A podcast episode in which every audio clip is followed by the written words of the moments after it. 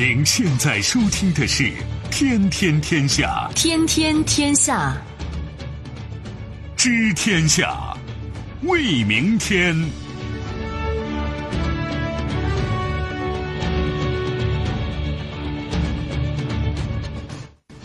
听众朋友们，大家好，欢迎您收听今天的《天天天下》，我是主持人梦露，有请本节目评论员重阳。你好，重阳。各位好。接下来我们还是要对刚刚过去二十四小时国内外发生的新闻事件做出关注和点评。说实话，中国援建没帮到贫困国家吗？美国媒体找来了一张全球卫星图，有忧虑。李显龙表示，东盟或将在中美间选边站，希望别太快发生。新表态。美国宣布制裁沙特记者遇害案十七名涉案人员，有麻烦。英国议会炸锅，反对脱欧协议草案，保守党谋划没不信任投票，出问题。小米一英镑闪购手机活动引发吐槽，已道歉。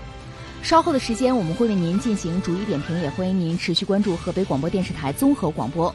除了传统的收听方式，您可以在手机上打开蜻蜓 FM 或者是极听客户端，找到天天天下，关注我们。今天我们首先来关注中国援建贫困国家。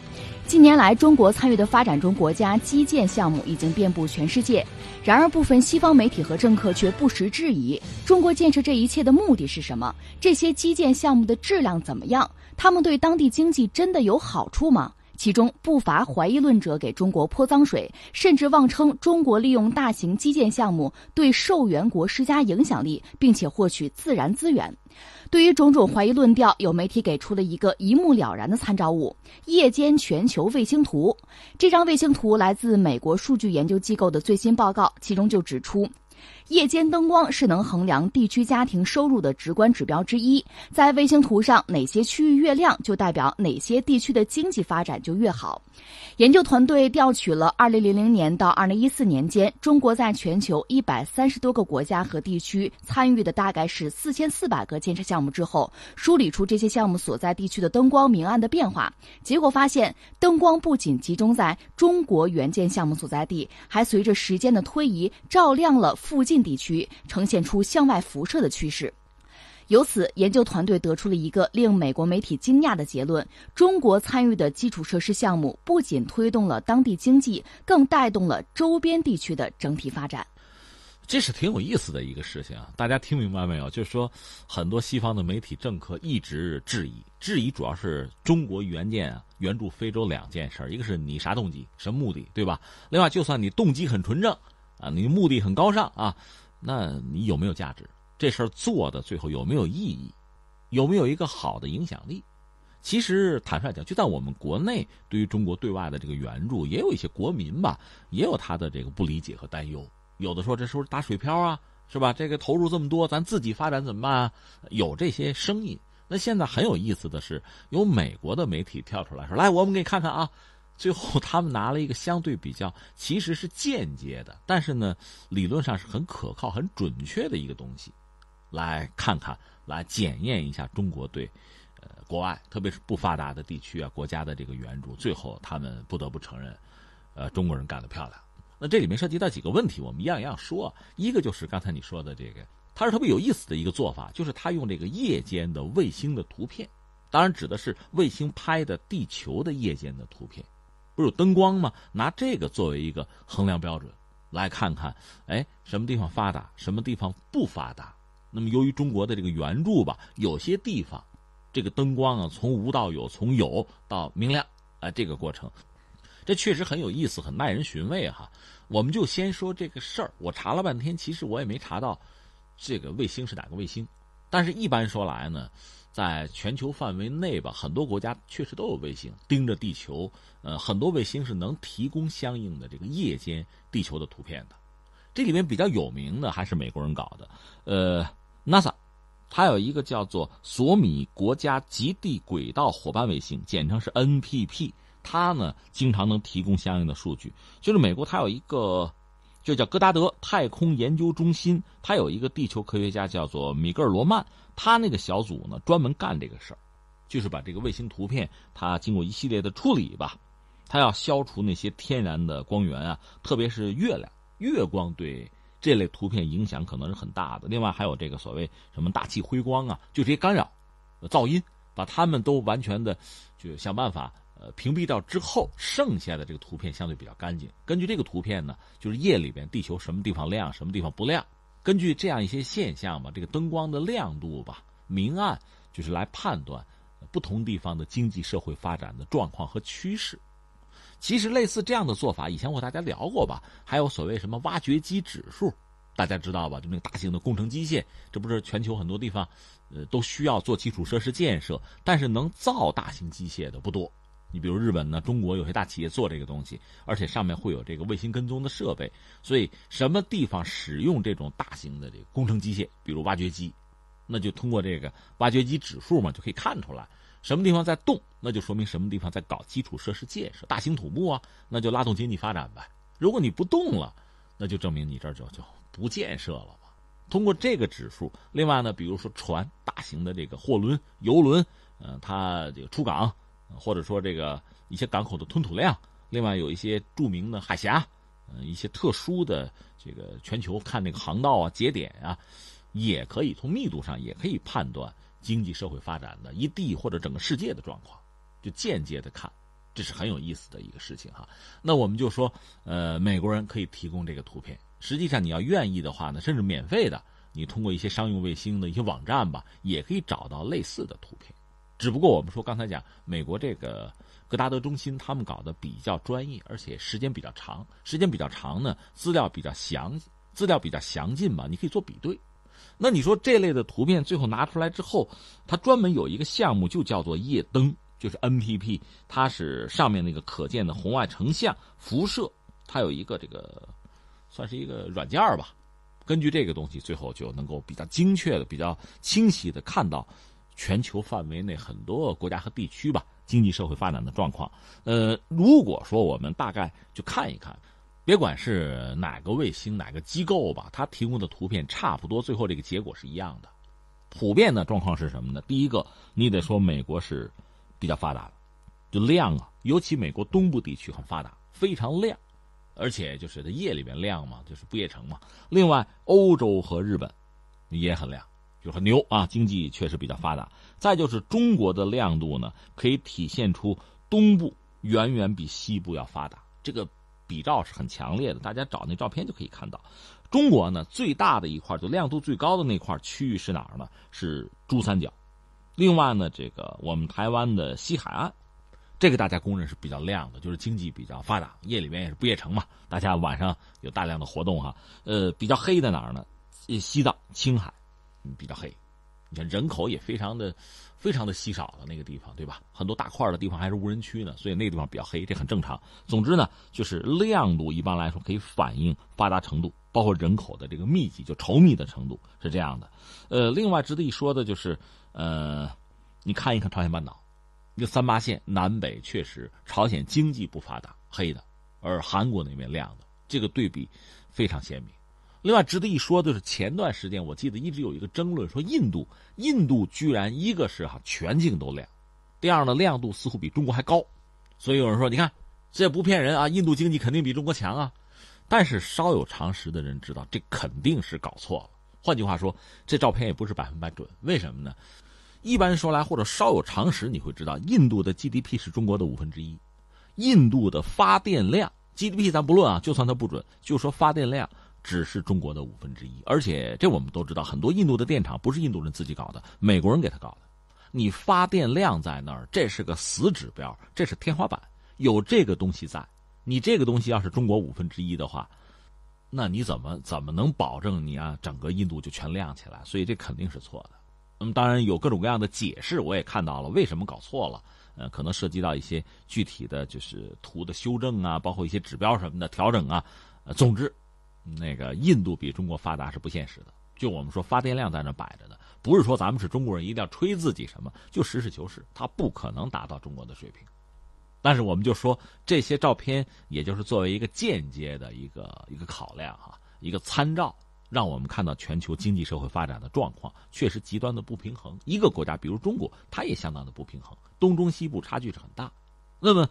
我们刚才讲这条新闻最关键、最核心的内容传递的是什么呢？就是中国援助的一些不发达的地区，比如非洲很多地方。那援建之后，它就发生很大的变化。原来是黑的，现在就有灯了；原来有灯呢，现在更亮了。而且呢，它有一个辐射的效应。因为中国搞的是什么呢？恰恰是基础设施建设，这个东西恰恰是有很重要的意义和价值。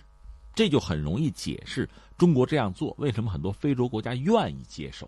虽然有些西方媒体一直在炒作，哎呀，中国哈搞什么债务陷阱，你们就让中国人帮忙，帮到最后欠中国人的钱还不起，中国人该讹你们了啊！呃，让你们这个政权变色啊，或者说要你们这样那样的，就是比如说矿物啊，或者其他的什么资源能源啊，就这些东西，就债务陷阱。可是你这么嚷嚷的，不管是巴基斯坦也好，非洲一些国家也好，人家还不认，并不认同你们的这个所谓警告，人家还是喜欢中国的糖，觉得好吃。那西方也给糖啊。咱们扪心自问，西方人给非洲的援助其实也不少，这是实话。那怎么没有达到这个效果呢？这就更有意思了。所以下面我们再再进一步的挖一下，就实际上我们会发现，中国和西方对不发达地区，我们就说对非洲吧，它的援助啊方式是差异很大的。西方的援助呢，应该讲由来已久，这是实话。当然，他那个援助你认不认同叫援助，这个每个人标准是不一样的。那我们理解，我们中国人的援助是真心实意的。什么叫真心实意啊？你要善待那些比你弱的人，需要你帮助的人，就双方是平等的。就从政府这个层面，我们不讲国家不分大小嘛，一律平等嘛。我们有五项基本原则，我们是这么玩的。而西方国家不是，它是比较单向的。单向讲究的不是中国人这套互利共赢的玩法，那就是我帮你了，对吧？你要感恩于我嘛。它单向。而且呢，他是确实居高临下、盛气凌人。说到底呢，他们有一种莫名其妙的优越感，就是我比你强，我有在道义的制高点。你看我多无私，我帮你，对吧？你得照我来，我代表人类文明的这个灯塔啊！我教你怎么做人。他这套路数，而这套路数是根深蒂固，那持续了不是十年二十年了。以前呢，说到底，他们对非洲其实是殖民。殖民在我们看来那是犯下了罪行的，但从某种意义上，他们又认为啊，我们给你们带来现代文明了，对吧？我们教你们走上文明之路啊，所以我现在告你们怎么做，你们就得怎么做。他有这样的一个心态在，他不平等，他不尊重被援助者。另外，他自己心里边有小九九，他并不百分百是无私援助。这个其实咱也理解也认同，你有点自己的想法，有自己的利益，这没什么不可以。但是呢，确实双方不平等。另外呢，在方式上，西方人做事的方式吧，你现在我们看看也挺有意思。它是一种头疼医头、脚疼医脚的方式。比如非洲人缺粮食，给粮食，要多少给你。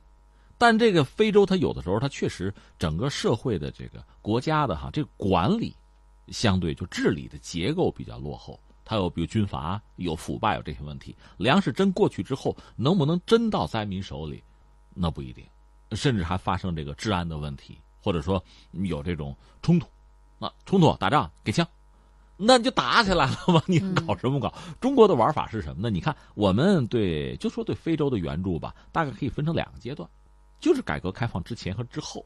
改革开放之前就中国也不富裕，就帮他们。但我们那个时候帮他们，一个讲究就是平等和尊重。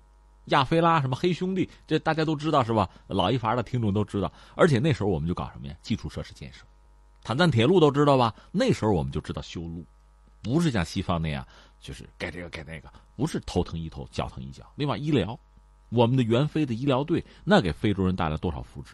那到了改革开放之后，我们的观念确实也变化也进化，我们也考虑用市场的手段。啊，不是免费的、无私的那个东西，该标价标价，该合作合作，该拿利益拿利益，这个没有问题。好多企业去非洲，人家不挣钱还活得下去吗？但是呢，总的来说，这个规则没有变。我们讲究的是平等、互利，我们讲的还是这个东西。你按说，我们也是援助啊，我们也应该站在道义制高点上啊。但是我们中国人讲什么呀？确实是桃李不言，下自成蹊。咱们讲这套东西，我们懂己所不欲，勿施于人。这个东西到最后玩的是文化，所以说到底呢，给人家带来利益。当然，国内很多百姓也说，那咱们自己也还还需要发展呢。那给他们的援助，我这么理解这个事儿：一个是援助的方式呢，就是我们要做一个全面的了解，不要简单的以为就是就撒钱啊，不是这样的。因为我们很多企业本身是有利益在那儿的。那非洲确实是富庶的大陆啊，我们讲平等互利嘛，光他利我不利这事儿也玩不成嘛。所以这里面呢是有有规划的，而且我们对方是对接的，对方需要什么是开清单的，我们当然要考虑这个事儿我帮你可不可行。另外，我的利益要不要被尊重啊？我们企业也有自己发展的需要啊。另外，我们很多产能在国内要过剩的话，那可以走出去嘛。非洲也好，一带一路也好，有这个因素在。你可以说这个不是最主要的那个因素，但它肯定是。所以说到底呢，把这事做出来了。而且从长远看呢，非洲一旦发展起来，一个是它巨大的这个资源，另外它巨大的市场，而且在整个它市场发展啊，就是从最初的你想启蒙，到逐渐的哈，就是培育、演化到成熟，这个过程你都加入了。你形成规模了，而且呢，他认同你的标准了，那就源源不断嘛。所以这个过程，我认为我们做的还是漂亮的。至于西方呢，一开始他不在意，后来呢，他觉得是是竞争关系，是威胁，甚至开始说一些话，就是提醒非洲人啊，小心中国这个那个，中国是什么新帝国主义啊，新殖民主义，这就来了。那你说我去贩卖黑人好不好？对吧？有吗？你干那点事儿，你洗清楚了吗？那到现在呢，很有意思。有美国媒体比量了一下，拿卫星图一看，承认中国这事儿做得漂亮。我倒觉得尊重这家媒体，毕竟是实事求是，同时也要反思我们自己，我们很多事做的还不够。你比如说，这个事情居然让他们先做了，难道不应该我们的媒体，我们自己拿卫星图片，我们的外交部说一说，比一比，看一看，难道不应该我们做这个事情吗？当然，他们做了有他们做的好处。挺好，间接的、侧面的、更加公正的来证实了中国人在这方面努力的成果。嗯，我们注意到美国还有一项报告，是美国布鲁金斯学会嗯发布的一份报告，里面就写到中国对非洲的影响正跳跃式前进。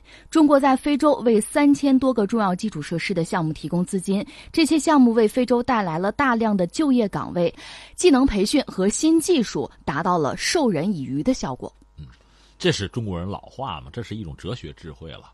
授人以渔，这个渔呢是三点水那个，它是技巧，打鱼嘛。而那个还有一个授人以渔呢，就是吃的那个，吃了上顿可能就没下顿。这个中西方在很多思维方式上，包括对非洲啊，对一些不发达地区的援助上，确实从动机到方法都不一样，那么结果也不一样。我个人是这样，我向来认为有自己的动机。有自己的欲望，有自己的利益，这个没什么不好意思，该说就说，这没问题，而且应该彼此尊重。但关键在什么呢？互利共赢，在相互尊重。